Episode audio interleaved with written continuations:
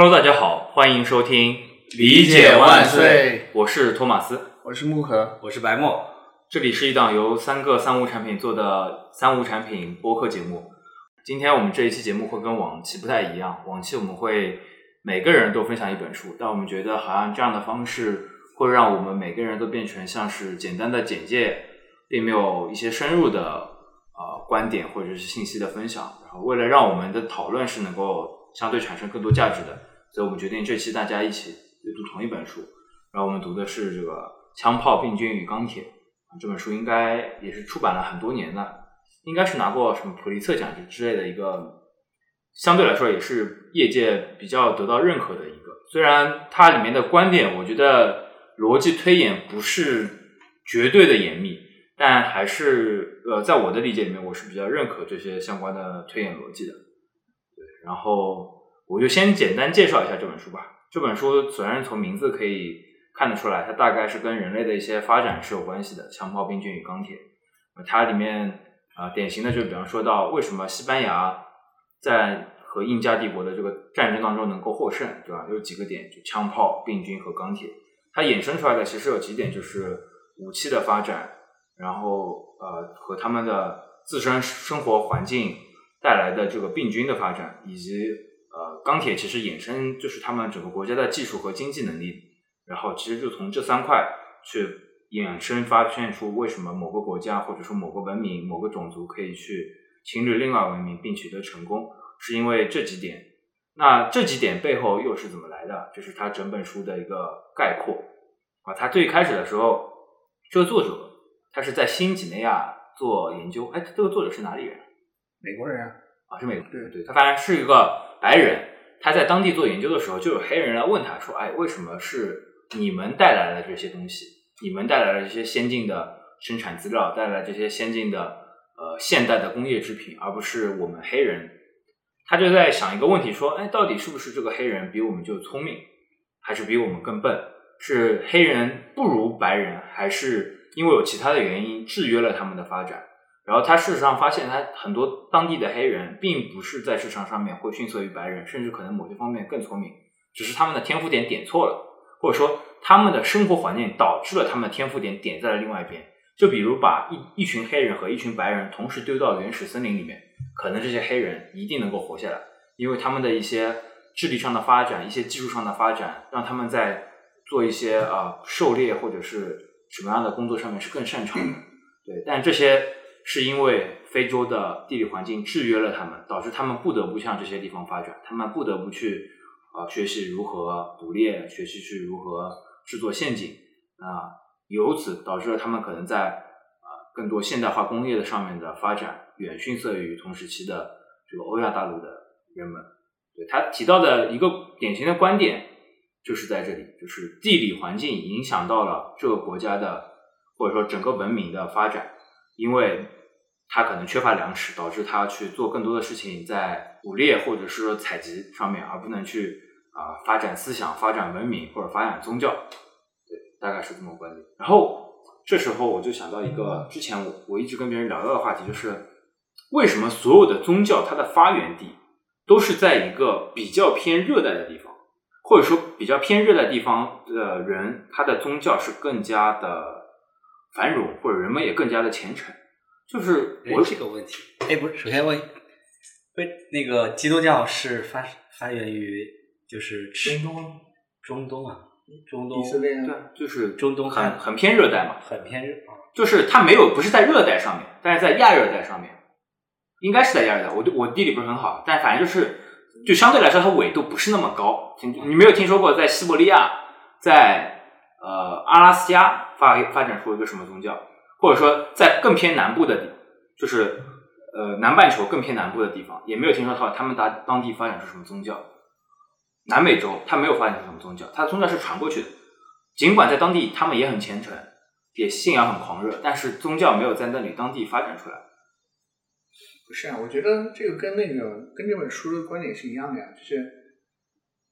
你只能说是更先进的文明，它的宗宗教发展到今天。呃，比如说那些部落的宗，他可能也有很虔诚的宗教，只是他没有影响到我们。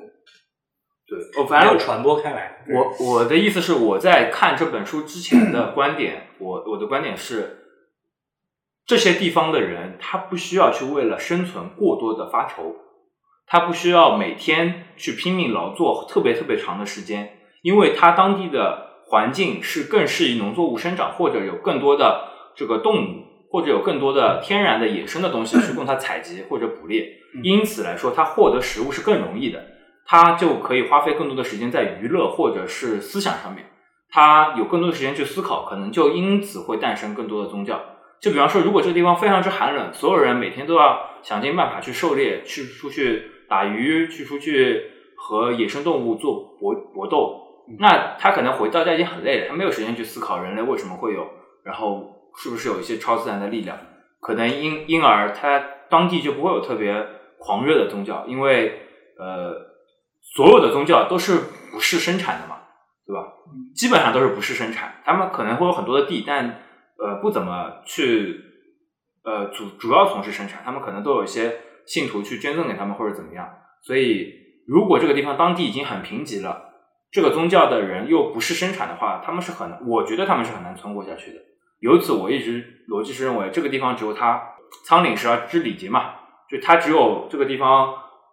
气候是更适合农作物生产的、生长的，那它才能够有足够的食物，这样它才能去发展其他的艺术啊、思想什么东西，才会有宗教的诞生。我一直这么觉得，因为你去看所有的这些呃大的这些宗教，好像似乎都是在一个偏温暖一些的地方。几大宗教不就是那几大吗？但是其中三大宗教都是同一个地方出来的。嗯，三大是就是中东的，就基督教、伊斯呃伊斯兰教和和什么？佛教算吗？佛教不是印印印度吗？不，犹犹太教算吗？犹太教我不知道算不算第三大宗教。就是，但其实我们也知道，犹犹太教、基督教那些，其实他们本源是一样的，本源都是犹太教。对，只是他们在讨论是一神还是多神的问题。对，然后印度教也是在一个偏温暖的地方，对吧？佛教也是在一个偏温暖的地方。所以，我我觉得之前一直觉得是这么，是不是这么个逻辑？我觉得这个书其实它也也有很多是这些观点，但其实就跟书里讲的一样的，就那个犹太教、基督教、伊斯兰教，它都是来自那个，就是那个所谓的新月沃地那块嘛。对对对。然后印度这块其实就是那个新月沃地横向延伸的那块。对，但这里面有说到一点，就是呃。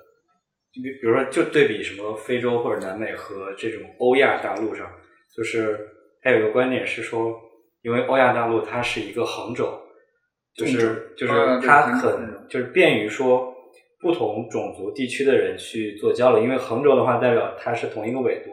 它的各种气候和就是它相对是比较接近的。那这样的话，一旦这个横轴上有一个地方的某一个，要么说生产方式，要么就反正是。获取食物的一种方式，一旦有一个地方它发展自己独立发展起来，它可以很快的传遍这个横轴上的所有地方。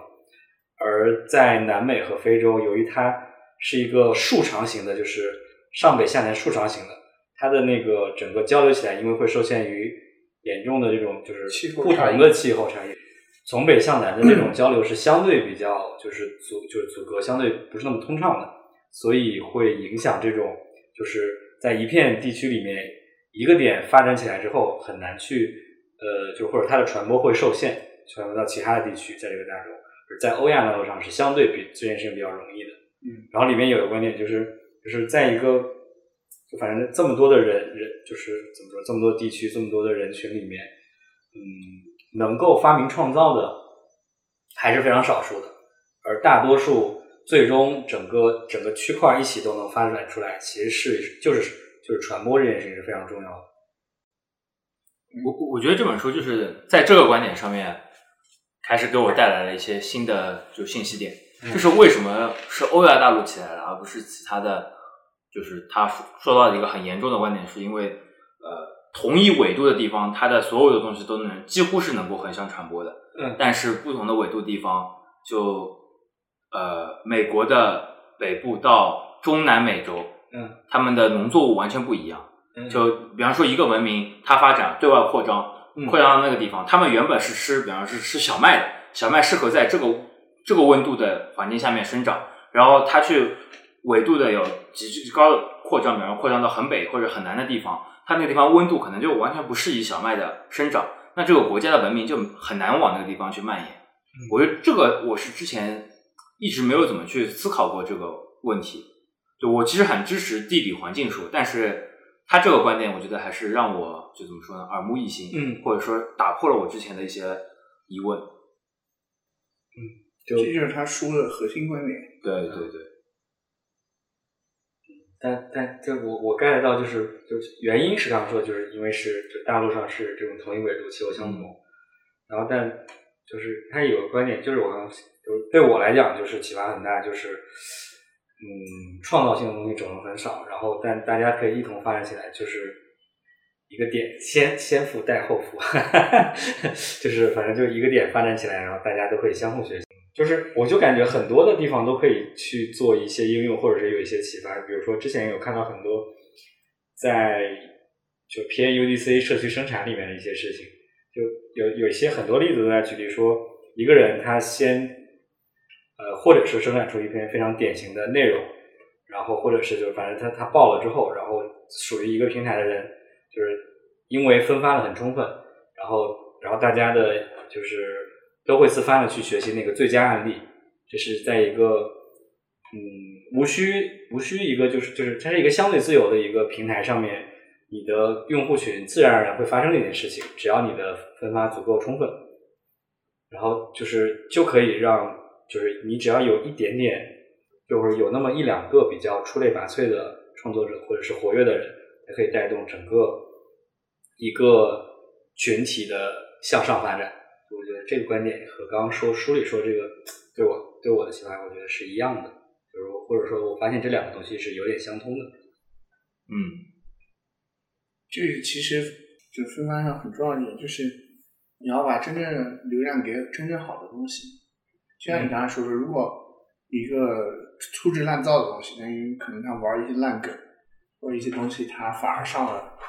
最热门的位置，那确实会也会引发很多人模仿，因为他会认为这个是平台不利的。嗯，这其实是很很大的问题。所以也不是说就是哎，最终还是回到问题，怎么评价一个东西是好的？你不能说我为流量去判断。嗯，就是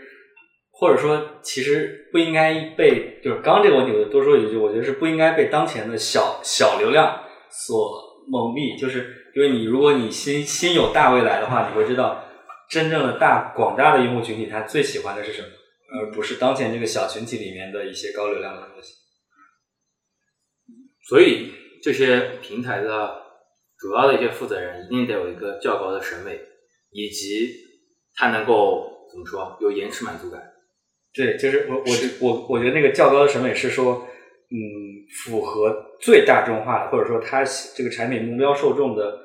最最完整的那个受众的很精准的，然后可能稍稍高一点的那种状态。我记得就不是一个小众高端，我觉得也不是这种，而是一种说他知道这个产品的对应的用户群体的最广大的共性的那个审美，然后可能要比这个审美稍稍好一点。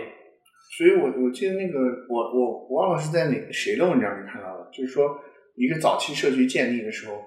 你怎么样去判断那个什么样的内容是好的？因为早期社区其实很重要几件事情就是定定下标准嘛，嗯。就你什么样内容是好的，什么样坏的，他就提到一个方法，就是呃，想就是你这个平台，比如说你面向的是什么样的用户，在比如说体育用户，嗯，那你就找几个那个体育的核心用户，或者说早期记忆分子，由他们来判断什么样的内容是好的，什么样的内容是坏的，嗯。把这个标准交给这个早期的核心用户，嗯，然后就是就一开一开始这个标准就由这部分人来定。那我觉得这种东西就是知易行难，你实执行起来，哇就是如果这帮人，如果那头一批的种子用户他是体育编辑，嗯，他是传媒的这些相关专专业的人，那他可能的审美就不太适用于普通用户，他可能就把基调定在了一个，比方说呃偏左的，或者是一个，我不是说我不是说那种上的偏左啊，我是说他这个他就是一个在叫精英分子，他又有可能走得很极端，会导致你最开始。所以我是觉得这种定基调就很难，你又得适应于大大众的审美，但是又得比大众的审美稍高那么一点点。但但我觉得在早期社区高一点是要好一些的，我我因为你要降下来是很容易的。是，我觉得高肯定是，只是说你是高多少的问题。你高太多的话，也很难去对外扩张。主要是，嗯，还有一个问题是，早期你要做一个垂直社区，其实你内容越精准，反而更容易吸引到外部的人。去做一些很宽泛的事情，反而没有，我觉得是没有好处的。是，我觉得容易让大家对你有一个清晰的定位。主要是你在现在这么个时代，你做宽泛的内容已经没有意义了。就在一些特别大的，就是某六亿 DAU 的平台上面，你已经就所有品类的东西，你都能找到一个最宽泛的内容。你如果只是拿最宽泛的内容去跟人家打，你就毫无机会。你只有自己有一些高精尖的内容，你才有那么一些机会。呃，是的，还是要差异化。哎，我之前也问过，就是简单问过一些某一亿 DAU app 里的一些同学，我发现他们在就是一直在践行的这些，就一定要保持自己内容的独立性。嗯之前获得就这就岔开来讲啊，就是之前比如说皮皮虾这个网站，就他们就是或者是最右这种网站，就是有一段时间，就是这些产品的产品负责人都或多或少在讲到说，我们某一个时段是某就是某六亿 DAU 的小分站，就是他在短期为了或者说短期增长压力下，他他去比较容易能获取到的用户，其实特别感兴趣事事情就是抖音的内容，就是和抖音就就是抖音的原原文原原视频过来，然后在这里就是可能相对更好的精准的分发一下人群，但是内容还是他们的，然后这就导致他们可以快速在呃从零点从零或者到零点一零点二这种状态，就可能很快的到一个一两百万两三百万 DAU 的一个状态下，可以快速增长，但是很快就会达到一个瓶颈，因为会发现你再往上走，就和就是因为这些人基本上就是抖音的调性来的，就是因为这些内容来的，所以此后你除非把所有的抖音都放在这里面，但是属于你这个人群的就这么点，然后你你你的自己的内容调性又没有起起起起出来，然后没有吸引到足够独立的用户群，就上不去了。我觉得就是在这种情况下，他就是把别人的花拿到自己家的花园里，嗯然后用自己的流量去浇它，把它浇大了之后，喜欢的那朵花的人就跑到别人家的花园去了，对，刚才是的，是的。然后自己家的花还没长大。但我听到的就是，比如说 EDAU 的，他就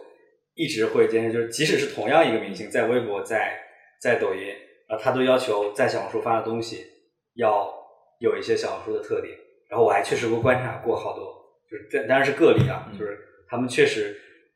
即使内容主体是几乎是一样的主体，但是至少开篇和结尾什么的都是不一样的调性。有必要，说明这个创始人耐得住啊，就忍得住现在一时的落后，然后忍得住现在一时的可能不那么的辉煌。他在一千万 DAU 的时候，或者在五百万 DAU 的时候，肯定想过这个问题啊。嗯，对，但是人家耐得住啊。这个这个想想啊，并啊，这本书里面也提到那个，就农耕一开始的时候效率是低于那个，捕猎的，对，呃，狩猎啊，嗯，但是慢慢的会改变整个体系，是不是差的有点远了？嗯我觉得是类似的一个东西，就是你想讨论为什么某些 A P P 能降维打击其他 A P P？因为我刚刚就只是说到说，就是内容独特性来讲，确实小红书一直做的还 OK。但最一开始如果没有一个智者，他也不知道农耕就比狩猎。我们要发展农耕，因为它长远来说我们一定会战胜。是被迫。或对，以及嗯他可能也只是他选择了这个方向，恰好的这个方向刚好赢，他也并没有一定看见到的未来。对，只是说这种方式恰好的，他的确是一个更更好的长远的解决方案。然后它自然而然衍生，对吧？在同一纬度下面蔓延到了其他的平台上面，然后把把他们那些给降降维打击掉了。嗯，但就我就就是再说回刚刚小红书和知乎的例子，我我个人的观就是感受，最近的感受就是，小红书现在真的在图文上面对他们真的是降维打击。呃，就刚刚说有一个有个很好的例子，就是比如说在早期的时候会找一些很核心、顶尖的用户，我觉得知乎这一点做的是非常好的。嗯，然后，但是在逐个把这个人群不断的扩大泛化的过程中，呃，知乎也好，或者是其他就是更下面的这些，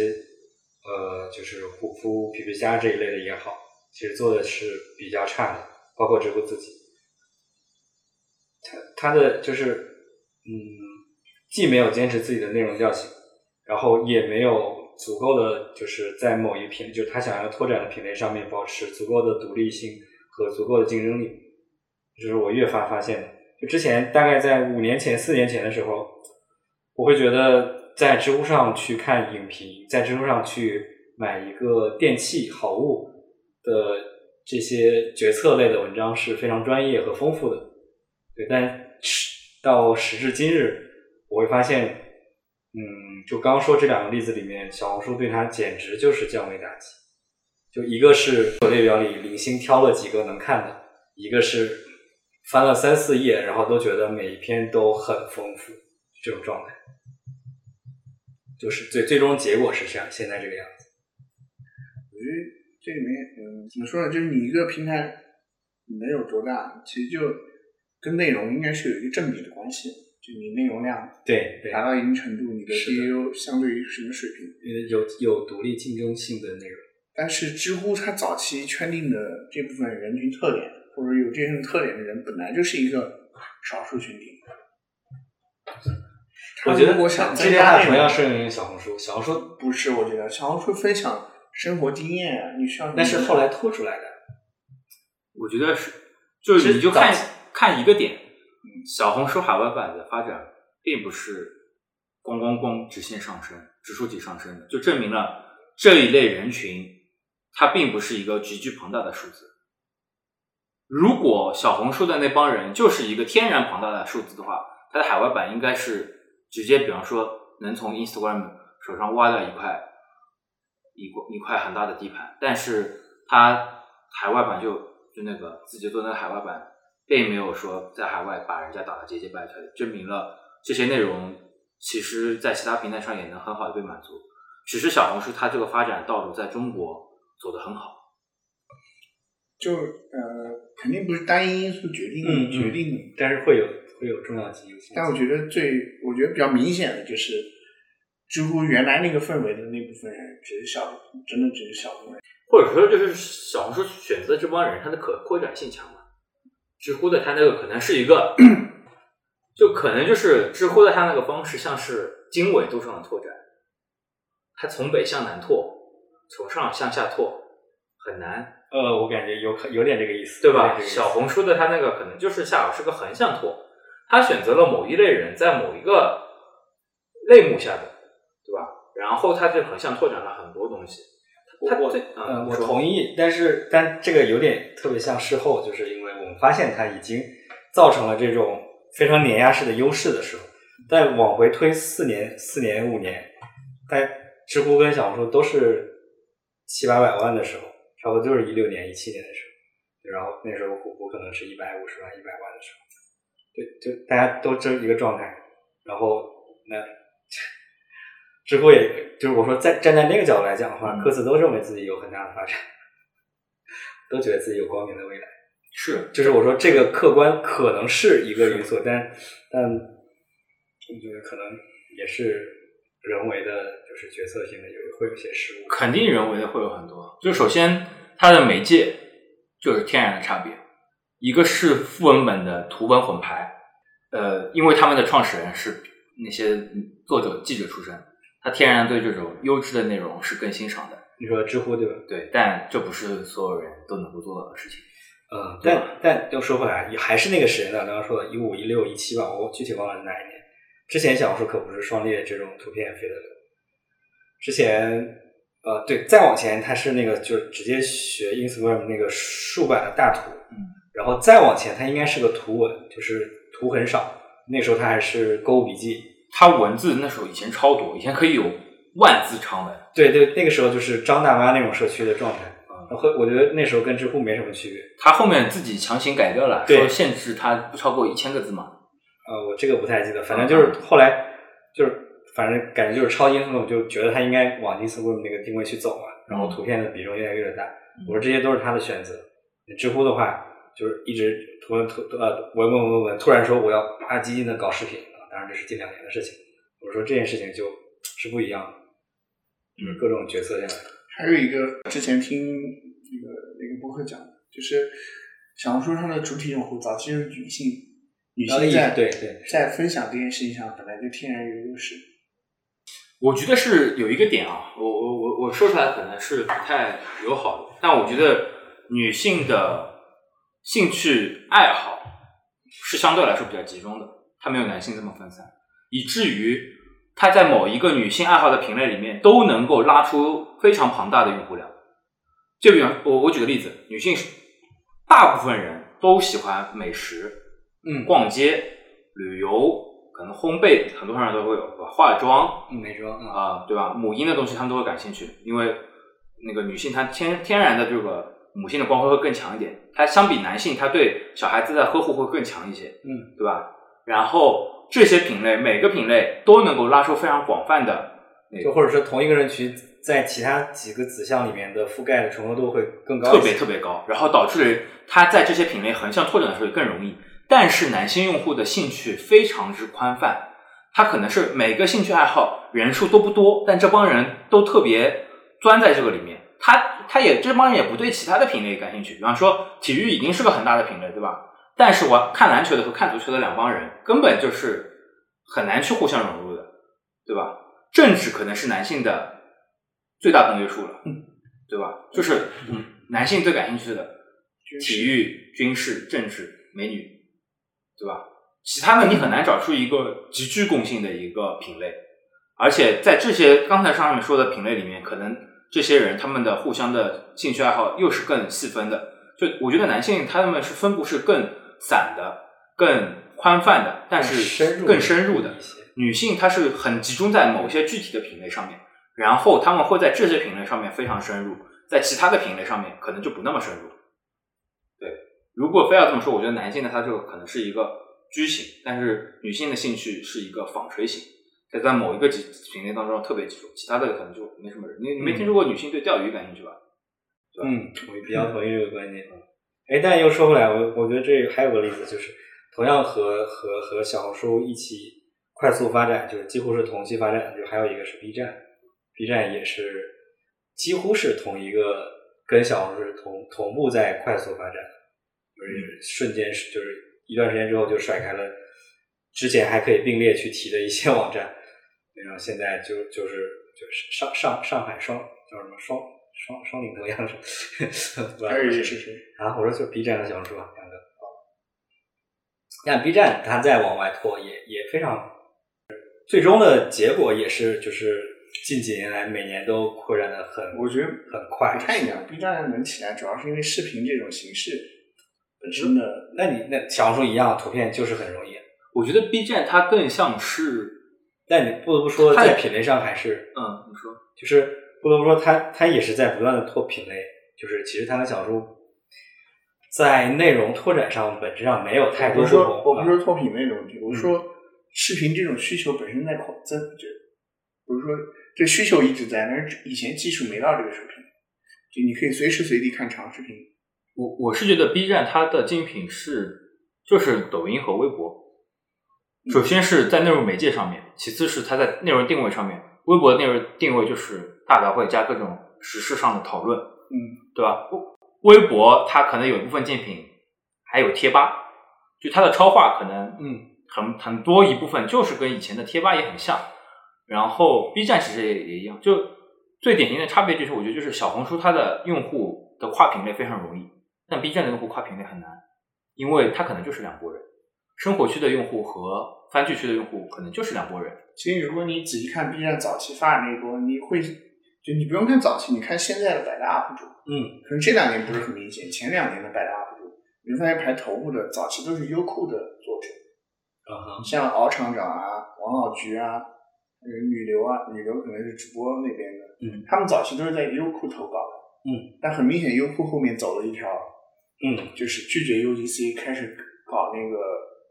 所谓版权类视频的这这条 OGC 的路，嗯对 UGC 这条路相当于就留给 B 站了。你能想到第二个做 UGC 吗？可能土豆算一个，但土豆后来被优酷合并也不怎么搞。我我觉得就是它 B 站是在内容媒介上和形式上的拓展能力强，它不是在品类的拓展、品类人群的拓展能力强。我不是很同意这个观点，因为就是我或者我我举另外一个例子，我我这影响肯定有啊，但是我嗯，就是你不不管横向就比较视频网站，就也也抖音确实就是呃抖音就不是呃怎么讲，就第一个是说在这个视频载体上确实更呃大势上就是大家接受度越来越高，所以这个这个载体上更容易承载更多用户，这这这毫无疑问。但即使在这里面，也有抖音、快手、西瓜和和和 B 站在这里面，或者还有一些其他服务的。就 B 站还是相对比较顺的，西瓜比如说在西瓜企业在相对比较受阻。你要这么说，B 站比西瓜火山要早多了。啊，呃，我只是说，就是最近两三年吧，嗯，它发展就是西瓜在往回退，然后但 B 站是一直往上走的，这是一一个点，就是其实。同载体上你会看到说，B 站还是在逐步往上走，而且这个速度也不是很慢。然后再说一点，就是另外一个点，就是你看这些内容品类的需求上，我发现 B 站、小红书和和抖音其实就其实就是竞品关系啊。我我想要去呃呃，比如说美食类的，想要看一些比较好的呃，就是吃喝玩乐的东西，我可以选择去小红书找，我也可以去 B 站。我也可以去抖音，这在这个方面它就是精品。美妆也一样的，像我老婆，她可以在 B 站去找一个美妆，他也可以去小红书，他也可以去抖音，这在平台上就是竞争关系。然后，而且小红书对对，其实小红书也有视频，现在它它也走得很快，但是图文和视频都有。然后 B 站这边只是更多的在视频上。但我说刚刚这节举了几个品类上面，嗯，比如 B 站。你能吸引到就是这些人来到你这里来看美妆类的、美食类的东西，必然是因为你这个方面的积累是足够多的。就换换句话说，我这件这刚说这几个品类不可能去知乎。十年前知乎没有，十年之后它依然什么都没有。再说举几个例子，我刚刚说到是，比如说是像呃家电的购买决策，还有一些呃甚至是呃家电购买这一类的，然后。之前可能还会去知乎，但现在就这当然是我的个例啊。然后现在我对比发现，小红书的内容体量是远远碾压知乎的。再说另外一个，最近不是 MacBook Air 新发吗？然后我的第一反应还是去知乎去看看评测，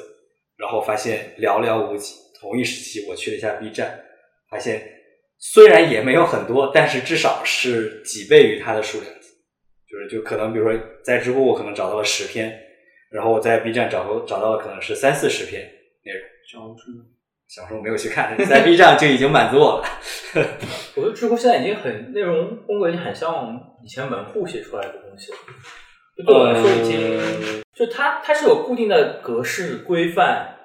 然后用一些，呃，我我说的问题比这个更严重，就是那还代表说它还有内容，或者它内容更杂，然后但我刚刚说的问题是没有，对它的供给是跟不上的。啊，所以导导致现在我的印象里就是，我原本刚刚说的那个第一优先级会去知乎的，我都会转战小红书和 B 站。你看，我觉得是这样。你看这三个平台，你你看了知乎，看了 B 站，然后你倾向于 B 站，对吧？这单纯是因为内容，就是因为一个有一个没有。这更像是你更倾向于去通过视频了解。不是啊，不是啊，我第一个先去的是知乎啊。它肯定是哪里有内容去哪里。对，其实我甚至觉得在。这种信息上面获取图文效率是比视频更高的，因为你可以快速的去定位到你具体想要关注的信息。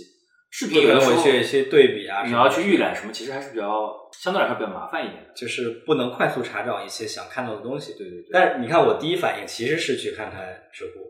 但我觉得这个不管从生产还是消费上来说，我觉得效率视频还是高于那个那个那个那个图文的。我还是觉得是看什么样的内容。我不得不承认，很多在很宽泛的，就是就是比较入门的浅一点的东西上面，图片呃视频有它巨大的优势。但是你要去呃讲信息密度的时候，我觉得文字还是要高很多的。嗯，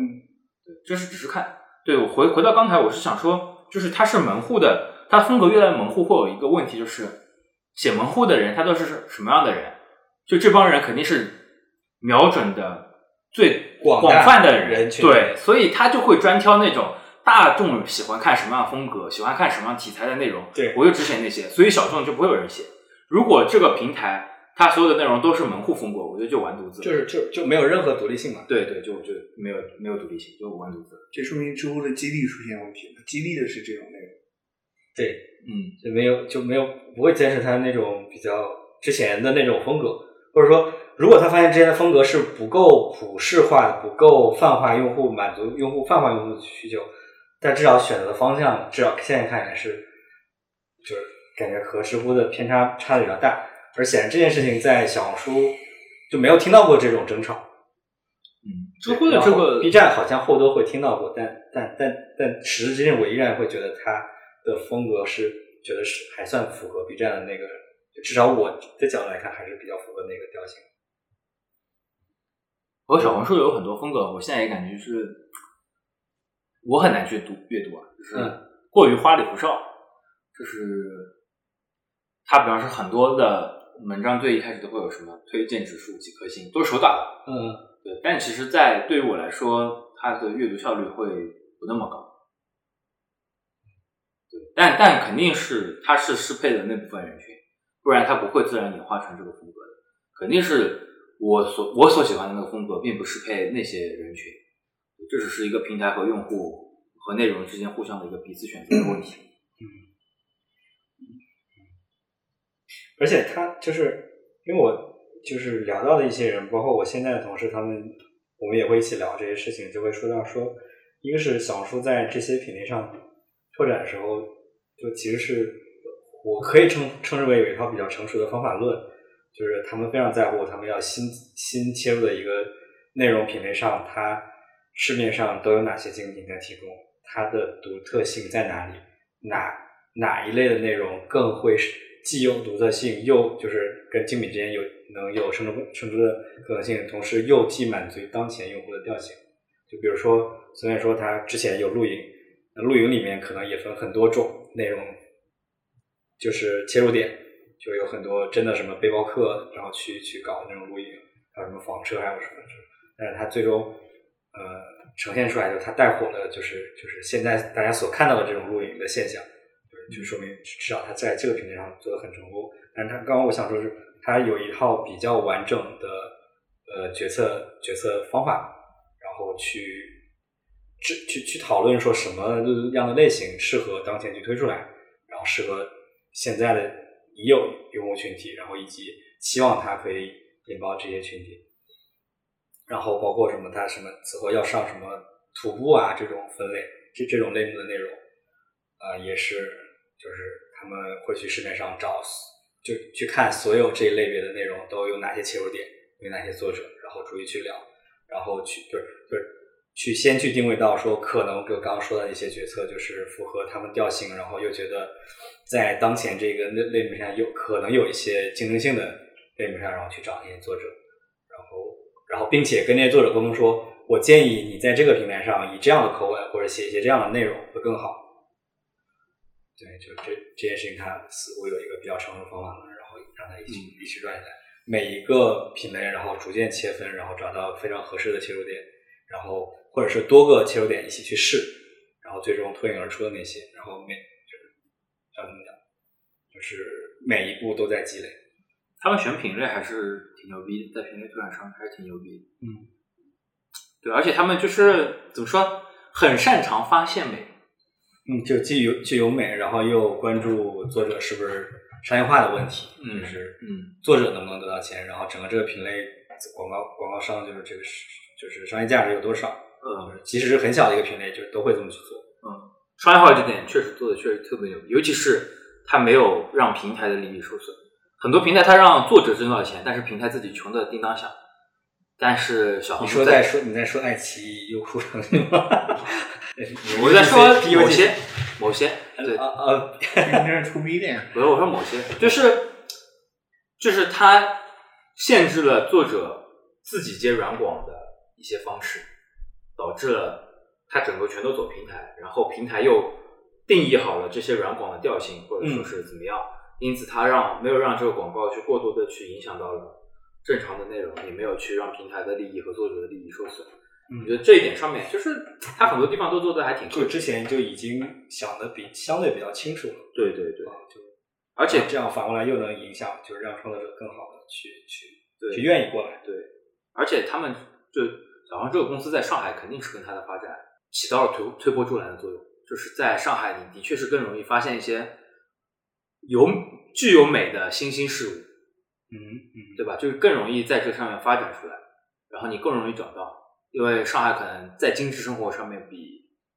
其他或城者市要深圳要要要更典型吧？对对对对，你你就比方说上海的咖啡店是整个世界最多的，嗯它比某些西方国家还多，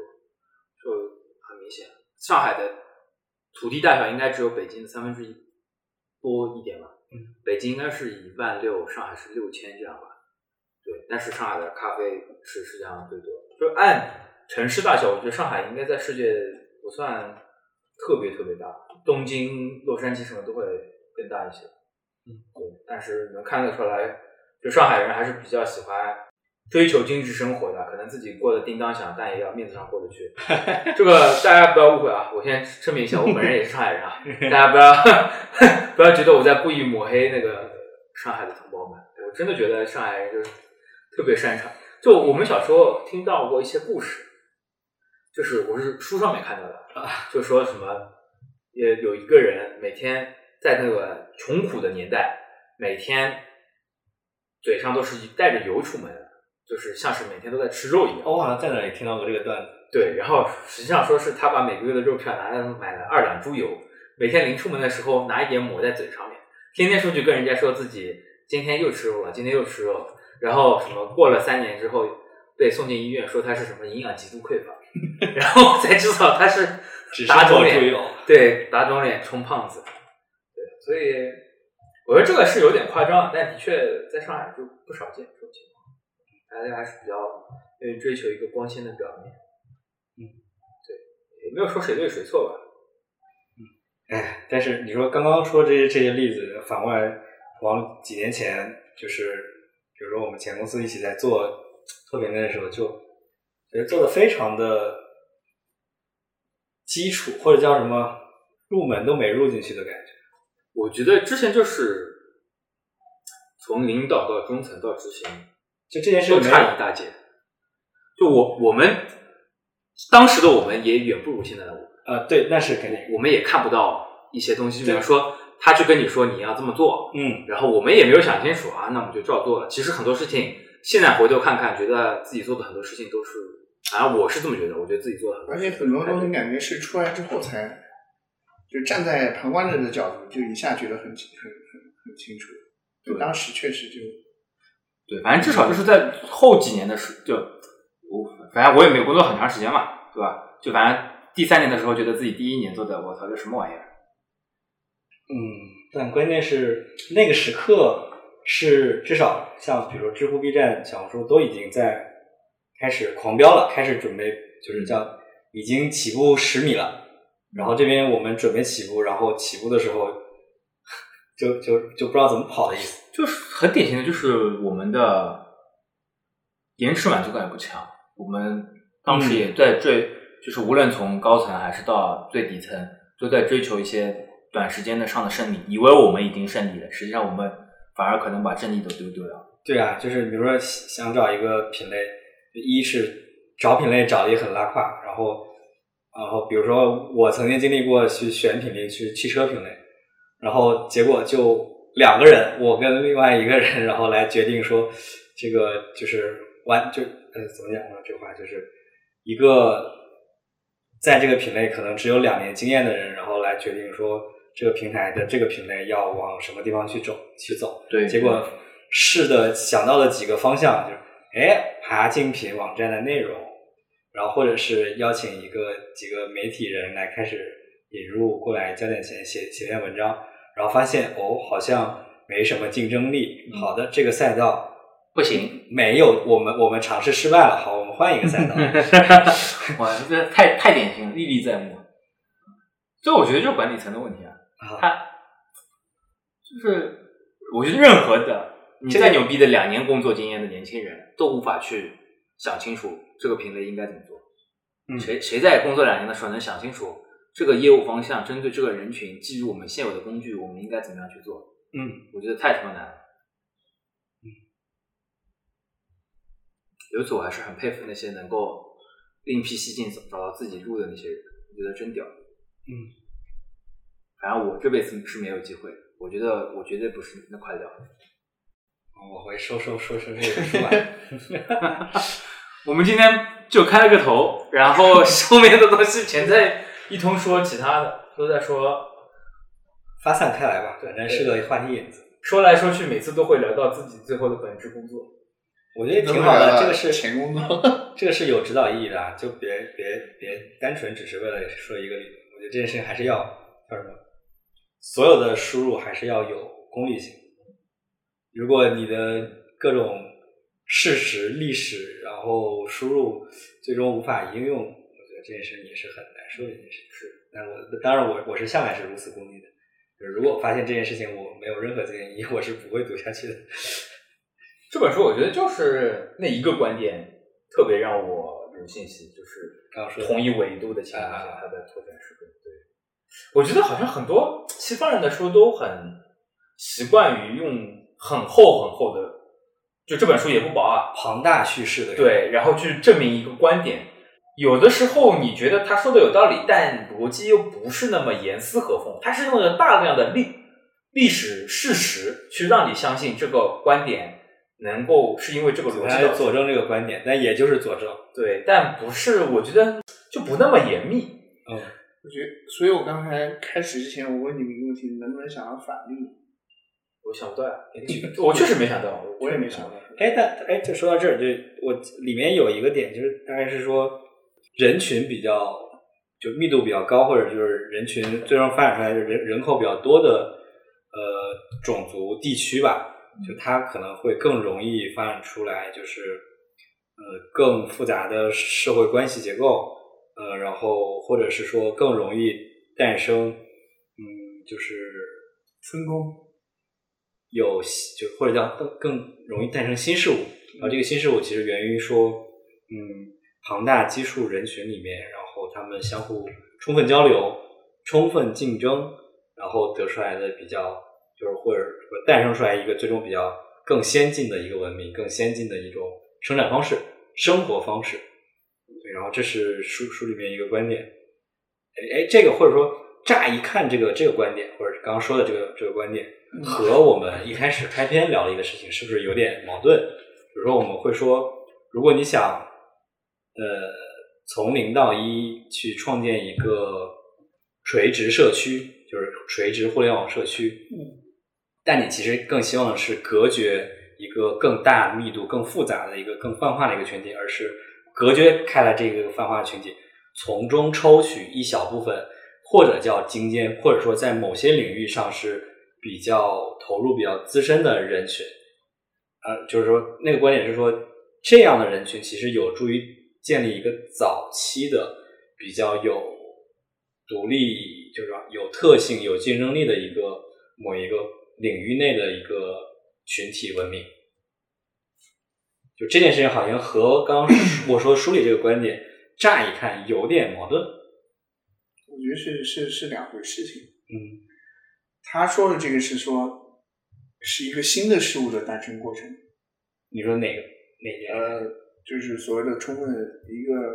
足够密度大的一个人群里面，产生新的分工、新的角色，嗯或者新的生产体系、生活制度，嗯这都是全新的一个事物的一个诞生过程。我们说的那个社区是已经存在的一种呃人群，我们要把这群人拉到我们所在的这个社区里面，它不是一个新事物。竞争性和对抗性不是不不在同一个概念上。但是它它其实是这件事情的早期阶段，比如说我们现在要有一个汽车社区，它不能太泛化的原因是你太泛化，你吸引不到那群人。你足够垂直，然后你的内容足够深入，你才能吸引到那部分对车汽车感兴趣的人来到你这里。但是，比如说啊，你这个社区已经发展到一定阶段了，有了很大量的那个呃汽车用户了，汽车目标用户了，这时候你要有一种更高效的内容产出方式，嗯或者说一个更更能受到大多数人欢迎的汽车内容的内容的那个创作的那个呃形式，这个时候可能是所有的 UGC 碰撞的结果。就跟他说，小红书为什么写帖子是那样写的，是足够多的人发现，可能这种方式最受欢迎的。就是说，其实换换就是抖音、小红书大体量下，他们自我进化，就是相互交流学习，产不断产生更好的生产方式、生产内容的这这个效率可能会更高。效率更高，会有新的然后反过来形式出来，就是如果只是一个一百万 DAU 的社区的话，这件事情就会相对比较缓慢。如果没有外力的加持，嗯，对，甚甚至可能被上层的文明给嗯碾碾过去。啊，哦，其实对这个例子会更更形象一些。其实我一开始有想过一个反例，就是，但是我发现最后还是可以归到 地理元素。就是我我一开始想，他不是说那个呃星月卧地吗？呃，对，呃，新月卧地它后面有解释为什么。我是想说那个，如果比如说如果没有希腊和罗马，嗯现在整个你西方文明可以说根基都在希腊罗马里面。嗯如果没有希腊罗马的文明的诞生，嗯，它会是现在这个样子。但我后面想，希腊为什么会是那种城邦式的结构？就跟地理环境也有是它地理环境决定的。对啊对啊，所以嗯就是归根结底，就是往前追溯很久很久很久的时候，就是这么慢慢逐渐就是它的逻辑可以自成体系去解释所有东西。对，只是它这部分它没有提，但是你最后归根结底，你可以归到那个地方。哦，我一开始不这么想，我一开始在想，你其实欧洲文明发展到现在，不是工业革命肯定是一大动力嘛？嗯工业革命往前推，你可以推推解到那个呃文艺复兴对他们的思想解放嘛。然后你再往前推呢，就是希腊罗马文明对他们的有有这方面的铺垫。但你再往前推，你会发现希腊为什么会产生这样的呃思想，是因为他们地理环境决定，他们是一个多岛屿的那种国家，嗯，而且在在当时物资更丰富，有更多人闲着没事可以东想西想。嗯，希腊和意大利对吧？它它就唯一的几个可能的反例，中国跟新月卧地，然后但他也用他的这个呃逻辑或者用他的阐述给规避掉了。一个是新月卧地，它这个地理环境相对是比较脆弱的，嗯，它后面就是因为各种数量被树木被砍伐，导致它变成水土流失，变成了沙漠，让这个地方的文明发展会受到了极大的限制。然后在中国呢，是因为因为中国一直处在一个中央集权的国家里面，所以它呃整个国家里面都在发生的内斗，无论是王朝的更迭还是什么，就中国内自己也有很多自己的问题嘛。比方说，所有的这种呃呃，也不能说封封建王朝啊，就是这种那种王朝制度下面，都会因为早期的土地分封不均，导致了在这个朝代的后期发生土地兼并的问题。对吧？比方唐朝这种问题就很严重，然后到时候又是底层百姓苦不堪言，然后又重新去推翻这个，又产生新的王朝，就永远都是这么一个循环。所以中国自己没有呃足够的跟外界的交流，所以他自己的都自己在玩自己的发展。然后因为它是中央集权国家，所以它的物资在加上物资又比较丰富，它的幅员很辽阔，整个国家内部就可以足够完成市场的循环。可以完成各种的文明的演进，对，只是它相对来说比较慢一点。但是呃，同时呢，因为它是呃在当时的亚洲是属于一个霸主级的地位，所以它跟其他的没有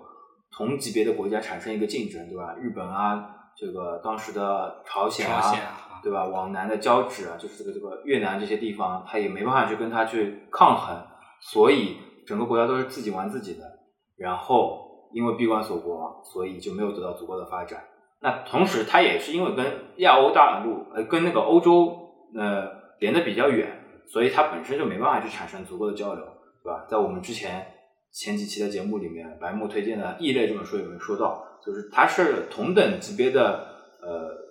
无论是运动员也好，怎么样也好，它都是需要一些相同级别的对抗，有些相同级别的竞争，它才能够不断的变得越来越强。对吧中国可能在同时期就是缺少这些其他国家锻炼的竞争的机会就相对没有那么充分。对对，在欧洲它可能就是有足够的竞争的机会，因为它的国家和国家之间非常的分散，因为它本身可能通过一些物理的环境的隔绝起来，欧洲的山比较多嘛，比如说法国跟西班牙就是通过那个比利牛斯山脉去隔开来的，所以它天然就变成两个国家。中国这样的山还是比较少的，所以导致了中国是一个大一统国家，缺乏竞争，然后内部的竞争全都在宫里面，全是在宫斗。对对，刚才我们丢失了一段信息，我要重新念一遍这首诗啊：楚王好细腰，宫中多饿饿死，所有的内斗全在宫宫里面。中国是缺少这样的竞争，所以变成了这么一个样子。所以我后面提的问题，怎么解释印度？怎么解释印度这是一个问题啊？我觉得就是我不懂印度啊。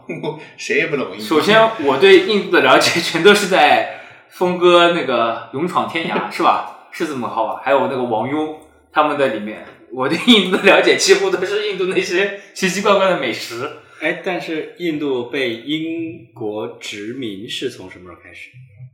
呃，也就是那段时间啊，就是英国殖民史历史。我也就是说十六世纪吧，十六、十七世纪吧，应该我猜啊，应该是差不多这个时候。东印度公司东印度公司是荷兰的，啊，啊是是东印度公司是荷兰的。然后，就我觉得印度可能是不是因为他们的宗教太发达了导致的，一而且它其实也符合刚才中国说的一些，就是它国家内部没有明显的充分的竞争，然后它跟其他的地方缺乏交流，就是它跟中国也缺乏交流。我觉得这件事就是英国殖民之，我觉得只能讨论因为殖民之前，因为殖殖民之后就很就我觉得相对比较清楚，就是我觉得各种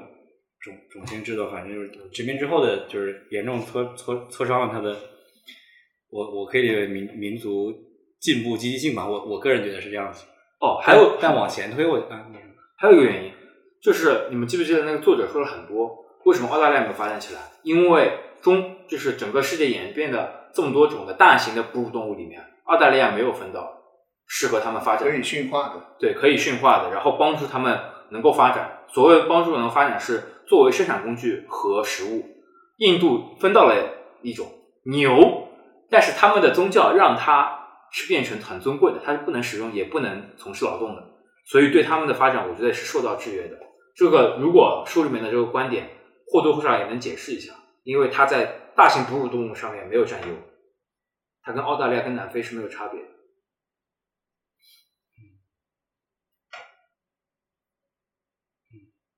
哎，印度但是这个归因太早了。印印度人吃猪吗？我说的是印度教，我不是说印度的伊斯兰教。这我就不知道，应该吃的吧？他猪猪不吃，牛不吃，那他吃什么？他们不是，哎，他们的那个佛教能吃肉吗？我感觉好像不能吃，因为我看那个什么《摔跤吧，爸爸》里面不就有一段，他那个家里的妈妈是信教的，然后他爸爸要给是女儿斋月吧？我不知道，反正他意思就是说，他爸爸要给他女儿补充蛋白质，就要吃鸡肉。他妈妈说：“这个锅你以后再也别拿进我的厨房鸡肉都不能吃。啊，鸡肉都不能吃。”所以我猜可能是他们的那个宗教是不食用这些动物的。我觉得也有可能因此就限制了他们整个民族的发展。嗯嗯，那这么听起来说，宗教是限制了整个民族的发展，然后让一小部分人受益。是啊，基督教也一样呀。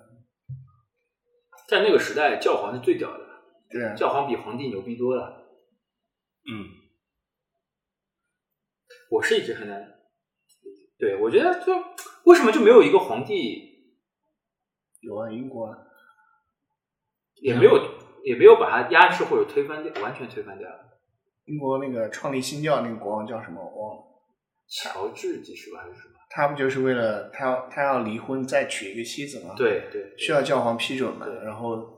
为了就是摆脱教皇的控制，他创立了新，也不是他创立新教，就顺势而为，本身这些皇帝肯定对教皇也是充满了怨念，就老子凭什么还要被你管？而且那些宗教明明又很灰暗，它也不是表面上的。我觉得很多宗教都或多或少，就中国的以前佛教是中国他妈的最高的高利贷，佛教有一种高利贷，有一种我忘了它的名字叫什么，大概逻辑就是你这个教徒日子过不下去的时候，你可以把钱捐给寺庙寺庙，因为寺庙是不用上税的，然后寺庙就把这个田给你种，但是我从里面抽多少，那个抽成比高利贷很多了。那以前的中国所有的寺庙全都是那个大地主啊，那么全都是占了这条寺庙不用交税这条规则。这跟那个贵族也没什么一样的，全世界都一样，欧洲贵族也这样的，嗯，就是把土地就是都兼并过来，然后农民成为他的佃户，嗯，就很后面等资产那个工业革命出现以后，这些佃户就转变为工厂里的工人。反正就是 历史往上看，往下看，永远倒霉的都是他妈老百姓。但只要现在其实现在好日子了，啊，对，现在好日子了。我说那个欧美，像欧美还有欧美还在受压迫。东亚这这些欧美的人民们还在生活在水深火热当中。确实，我觉得就是那核心观点抛完之后，整本书就索然无味了，就是大量的史实在佐证它而已。嗯我看这本书的时候，我一直想到那个《人间简》那个，哎，人类人人类简史，简雅各布是吧？对，有点像那个人物。呃，有一点。我没看过，虽然我有这本书。你没看过这本书也太火了吧？你说嘛？反正他们都是从生物学、生物的演进去讲，就为什么会这么个演进方式。好像说这个《枪炮、病菌与钢铁》作者最一开始有本书叫什么？第三第三类大猩猩还是第三只大猩猩？然后说他后面所有这些书都是从这本书里面就是扩写，然后观点其实都是最一开始。但我没看过那本书。嗯他那那个人类简史里面，他也讲了，就是就是农作物培育这件事情，但是他有一个观点就很奇特，他是说，他说如果我们站在生物学的角度来看，其实是农作物驯化了人类，因为从从人类培育农作物，然后来就让它那个就是生产果实，然后我们使用这个这个开始到到就是农业社会结束这个几千年时间里面。就那几种作物获得了空前的发展，嗯，就是他们在全球的种植面积啊什么的，它的繁衍就是对，而且最重要的是，人类反而陷入了更繁重的劳作里面，因为人类以前 是就那种有采猎生活有什么是什么？对我只需要保证我今天吃饱就可以了，而且我是一天当中有大量空闲时间，当然还要担心自己的生命安危。但自从发生了就是作物培育这件事情，人类就投入了无休止的劳动当中。你这个一年四季都是在伺候它。我我也不能证明，就是人类就为了更高效的生活下去了。对啊，就更就是更可持续的或者更有信心的。我我知道，但是嗯站他这个意思就是，你站在水稻的角度看，水稻今天无比成功，而且就是在他们角度看，就是驯化了人类。那从这本书的那个病菌的角度，其实也一样，就是很多病菌它是驯驯化了人，就比方说，呃，病菌都是自然而然选择了一种更利于这个病菌传播的方式去让人治病，就比方说，呃，狂犬病，对吧？他们会发狂，会互相撕咬，嗯撕咬的过程当中，通过唾液或者血液，它就又会去传播这个这个病菌。嗯，然后从病菌的角度来说，我可以疯狂的繁衍传播开来。然后他他应该提到还有一些其他什么病菌，我也忘了。对，反正大概是这么个逻辑，就是从病菌的角度来说，他们是进化的非常之高级，它让你很用用最最合适的方式，对吧？新冠病毒也是一种从病菌的角度，它是一种很成功的病菌，嗯，就是它让自己的繁衍得到了急剧的扩张。哎，那那你好像也说了一个观点是，就是就是呃，农植物长很很华丽或者很很棒的果实出来，也是为了让其他的可移动的动物，然后去吃它，然后然后传播自己。自然选择，嗯就是长得不华丽的，没有人传播，他就挂了。就这个，我觉得这好像两个观点都有。有有的书上面说，就是有的植物会让它们的果实那个不轻易的被鸟类吃进去，然后保证它可以更好的生长。有的又说他们会很轻易的让鸟类吃下去，然后传让得得到到传播。对，反正好像怎么感觉两种说法怎么说都有道理，就他妈挺无解的。就它就 miss 一下，只有两种可能，一种叫做容易传播，一种叫做不容易传播。我操，怎么说都是他有道理。人类简史里面还有一个我我印象最深，就是他说那个，就人类可以，就我跟你可以讲一个虚从不存在的概念，就比如说我们说国家这个概念，它不是一个实际存在的东西，嗯，但是我跟你讲这个虚拟的概念，可以把我们两个人联联系在一起。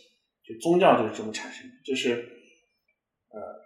就在动物，动物也也可以发出自己的声音嘛，它也可以，比如说哪边有敌人了或者怎么样，但是它动物就不能描述一个不存在的事物。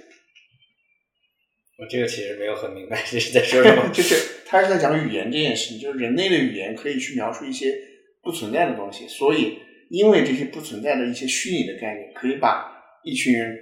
就联系在一起，你吗？比如说我们是一个部落的，部落这个东西不存在的，嗯部落是一个虚拟概念，但是因为我们可以衍生出来的共同讲这个概念，所以导致我们这一群人就是一起的。嗯，这样的话，我们可以协作起来去干很多事情，这就导致了后面的宗教，然后包括我们今天所讲的公司、国家嗯这些东西都是虚拟的，但是因为这些虚拟的概念，让人类可以更高效的协作。那小狗、猴子不都有群体？狼什么都有群体？那其实就是我们也不知道他们到底在交流的啥 说不定人家也在说呢。只是听不懂而已，是吧？你你不知道猴子是基于什么变成一个群体的？有狼群，然后那个像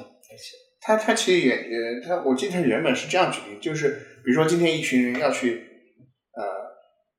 打就是狩猎动物，嗯但这个动物可能对人类来说是威胁非常大的，就是嗯你很可能去狩猎就是九死一生，嗯，放在普通的动物身上可能就不会去干这件事情，但人类会但人类会去做组织集合起来。啊，狼几个几个猎狗，然后准备去去围猎一只不是几个狮子准备去围猎猎狗，还是几个猎狗准备去围猎狮子？猎狗不太可能动物世界里面都有。猎狗去围猎狮子本来就我会不会说，就他们会决定群体，然后去攻击一个就是看似强大的，我这个事情的重点是，人类会去做一些看起来风险很大、很可能达不成的目标，但是基于一些虚拟的概念，他们愿意为这件事情冒险。我觉得是动物还没有进化到那个程度。就它人类简史就是讲为什么只有人类就变成今天。不，我觉得是它进化到了这个程度，嗯，就是动物还没有达到智人的程度呢，对吧？首先得是它得，万一比方说狗能也能进化成狗人，狗人能不能进化成现代人类是另外一说。它这个其实它里面就讲语言这件事情，就是包括我刚刚讲的虚拟概念这种这种东西的诞生，就会导致人的那个大脑越来越发达。人类简史我觉得还是很值得一看，就是就那本书当年火到什么程度？火的，就来来中国，就那个作者就在中国成了名人了呀。嗯，为什么人从大猩猩变成了那个？最开始应该就在讲这个事情吧，说他就讲了好几种尼安尼安德特人和那个现代智能的这个发展。嗯，他有一本《未来简史》，是讲未来可能会发生什这两本么事情。书我都有，我就没翻开过。我在看那本《枪炮、病菌与钢铁》，我就一直想着人类简史这本书。操，我刚才想说什么来着？忘了。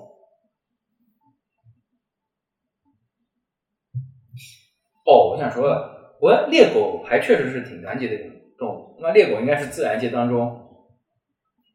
最团结的动物。蚂蚁、啊，可是 猎狗、狼、狮子不是动物啊，都是群体行动。狮子不群体啊，狮子只有公狮一头公狮和若干母狮是个群体。啊，我说这个群体里面不会有第二头公狮的。我说那相对也是一个群体。但猎狗就是他们，我是说猎狗他们，猎狗跟狼吧，可能都是那种团队协作能力极强，是挺恶心的。而且什么猎狗啊，专挑屁股咬，嗯，就是你你你很难反击嘛。然后他们只要有一个人在前面，然后剩下几个就咬你屁股，让你放血，然后你就会那个，嗯，是挺恶心的。我感觉是这种，确实是充满了奸诈狡猾 形象的这么一种动物，和其他光明伟岸的一些动物就完全不是一个。但是猎狗他们这些可能协作起来是因为气味啊，或者什么，就是我们有相似性。但人类就是，比如我们都信仰教皇，我们就是，对吧？我们就是，呃，就像欧洲都信仰教皇，那大家大体都是相似的，我们是一家人这种感觉。猎狗就不太可能，猎狗 A 猎狗跑到 B 的部落里说，我也信仰教皇，我们一起玩，这不太可能发生的。我觉得是不知道。这我觉得这他还没进化成狗头人，他进化成狗头人就再说。我觉得你这个完全不是一个级别在比较。就是，就他那说人类会，就是就一群十岁的小孩子，我或者一群五岁的小孩子，就就这就到这儿。我是说，嗯，他很难再进化。比如说你，就我你今天说你再再去今天你接触一个人，他说他是美国人，哎美国人不这个例子不太好。比如说他是哎，有什么跟中国友好的国家？我操，你这个他妈我他妈根本录朝鲜，不进去好，呃，朝鲜巴巴巴基斯坦，好，有一个巴基斯坦人，巴铁啊，你可能以前从来没有见过这巴基斯坦人，你可能去都没去过巴基斯坦，但你会大概率跟这个人友好相处，对吧？但是猎狗跟猎狗见面，因为我们的就是你是基于一个虚拟的概念，巴基斯坦对这个人产生了好感，巴基斯坦又不存在的，又不是一个实际的东西。嗯，但是猎狗 A 猎狗跟 B 猎狗见面，可能就是先打一架，不可能 A 猎狗教养成 B 猎狗，哇，你讲的是普通话，我们是一起的，不太可能。我我的天宇这个观点，我比较嗯，就是就是这就是一群，比如三岁五岁小孩儿，就是嗯他的就是就是负担很多就能也就到。那你说三岁进化了，三岁长到五岁，他头脑进化可能很有一个很重要的就是学会了语言嘛。学会语言，他可能有一个很重要的过程，就是他理解了一些虚拟的概念。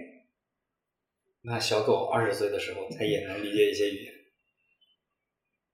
就是 A 声、B 声、C 声，它都能做出对应的不同的反应。这不真不一定。你比如说，世界上唯一能从镜子里辨认出自己镜子里也是我的，就只有几种动物，比如说海豚。其他动物你看到镜子，它都不知道那个是也是一只狗，它怎么可能理解虚拟概念？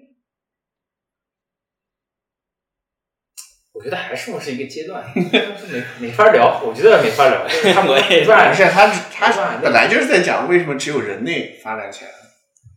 不，我觉得我更关心的是为什么只有人类进化成了现代智人？为什么其他动物没有进化成现代智人？就是因为刚刚说的这些原因。不不不，它它从大猩猩进化成现代智人，那大猩猩之间互相有公司有那种虚拟概念吗？也没有吧。就人肯定是从智人的时候才开始有这些虚拟的心理概念的。它从大猩猩进化成这个智人的时候，其实没有，或者智人在前面一点，